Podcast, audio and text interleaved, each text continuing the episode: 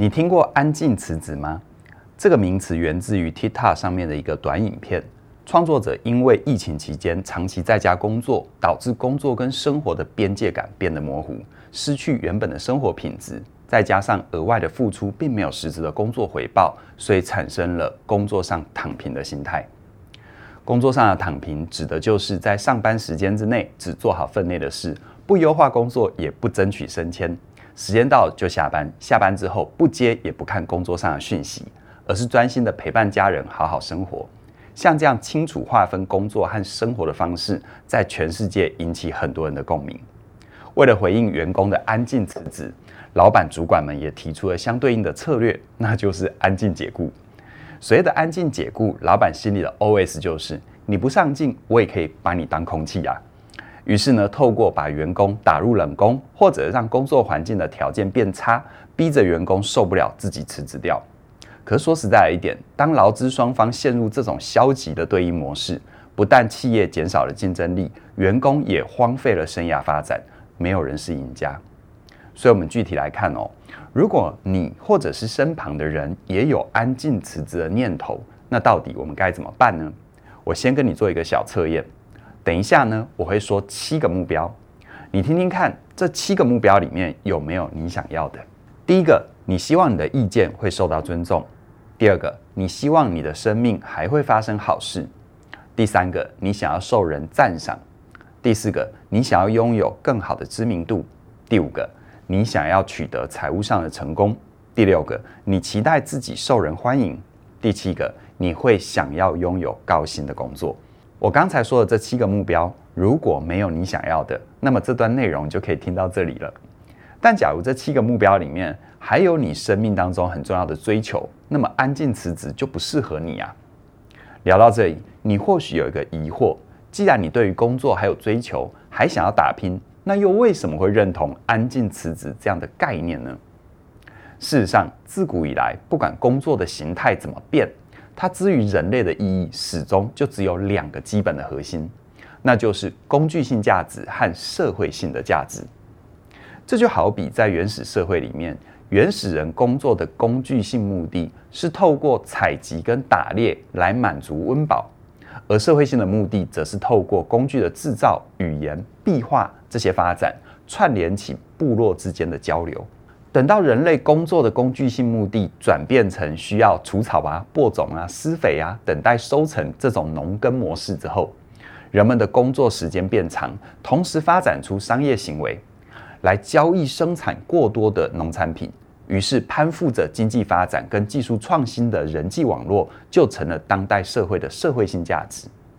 到了十九世纪工业革命以来，世界经济大爆发，人的工作时间不断延长。人所创造的物质财富跟文化成果会越来越丰盛，但人也在欲望膨胀的驱使底下，不自觉地追赶财富，把注意力都放在赚钱这个工具性价值，于是渐渐地遗忘了社会性价值。这才是我们现代人会越来越辛苦的关键。而进一步来看，现代工作的社会性价值到底是什么呢？我们来说两个例子，大家一起来思考一下。有人类学家发现，近代史上大部分的彩券得主，就算他们一夜之间得到很多钱，但最后没有家破人亡或宣布破产，而是富足善终的这些人，他们大多都选择继续上班工作。你觉得这些不缺钱的人，他们真心想维持的是什么呢？再我们看第二个例子哦，那就是世界知名的众多富豪，这些人不愁吃穿，而也是继续的工作，甚至于工作的比一般人更认真，这又是为什么？好啊，我不吊大家胃口，我来公布答案哦。真正吸引现代人保持工作的社会性价值有两个，那就是陪伴连结，还有身心安顿。打从原始部落以来，人就很难孤立于社会，还能够活得好。而保有工作是让人有保持跟这个世界连结跟交流，让人不孤单。最重要的一点是，工作容易让人的生活有一种秩序感，不会乱了方向。这是人生很重要的定海神针，也就是说，人和社会是不可切割的整体。无论是安静辞职还是安静解雇，它就像是天平的两端。一味的强调只做好自己的事，它演变下去很容易走向各自为政的个人主义。那如果一味的用安静解雇来回应安静辞职，片面的切断员工升职加薪的机会，也会跟员工形成敌对关系。这样子发展下去，整个社会很容易走向劳资撕裂，谁都没有办法过好自己的日子啊！如果你也想要找回工作的社会价值感，同时又能够分清楚工作和生活的边界，有两个方法跟你分享。第一个是物理上面的解方，那就是仪式感。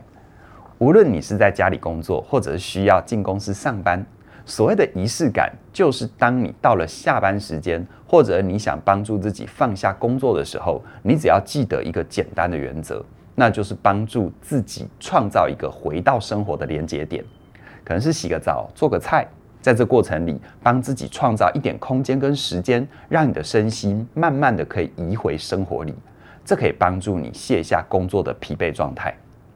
在第二个方法，那就是心理上的解方，叫做掌控感。这个掌控感指的是透过自我对话，帮助自己在心理上赋能。比如你下班之后，突然有事情需要跟同事互动，或者你收到同事的讯息，这时候你可以先思考事情的轻重缓急，不急的话就安排隔天处理，这就是有掌控感的表现。还有另一种情况，就是工作真的有点急迫性，而你的抗拒也很真实的时候，你可以在心里轻轻地告诉自己：我选择处理这件事，是因为我在乎跟公司跟同事的关系，我可以好好处理完这件事，再回到生活里。千万别小看“我选择”这三个字，当你能够有意识地提醒自己，愿意在下班时间处理公事是出于你自己的选择，那就是在长出掌控感。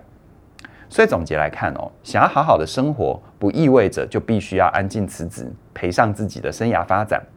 还有跟主管、同事的好关系。只要你能够掌握这两个方法，分别是仪式感跟掌控感，如此一来，你不用切割或者麻痹你自己，就能够让你的工作跟生活更平衡。我一直认同，工作的目的是为了跟重要的家人过好日子。正因为如此，我们更需要兼顾工具性价值和社会性价值，确保我们更长远的工作动力。如果现阶段的你觉得心中的工作动力有点失衡，很渴望进一步的学习，那么我的线上课程《过好人生学》就是你需要的。在这门课程里，我会陪伴你建立生涯的四个背景能力，分别是做决定的能力、创造结果的能力、建立生态圈，还有创造意义的能力。让你在工作跟生活里形成正向循环，为自己赢得更好的人生。而且人生很长哦，当你在工作上想要转换跑道的时候，那么财务上的支持就是决定你是否能够顺利转职的关键。这个部分的前进是我们另外一门线上课程《理财心理学》可以带给你的帮助。最后，我有个好消息要跟你分享，从即日起一直到十一月十七号的晚上十二点之前。过好人生学和理财心理学都有现折两百元的优惠。如果这两门课程你都还没有加入的话，还有更划算的两门课程合购四千元的活动。很鼓励你把握机会，跟我们一起学习，一起前进，过上一个愉快又满意的好人生。详细的课程资讯在我们的影片说明栏里都有连结，期待你的加入。那么今天就跟你聊到这边了，谢谢你的收看。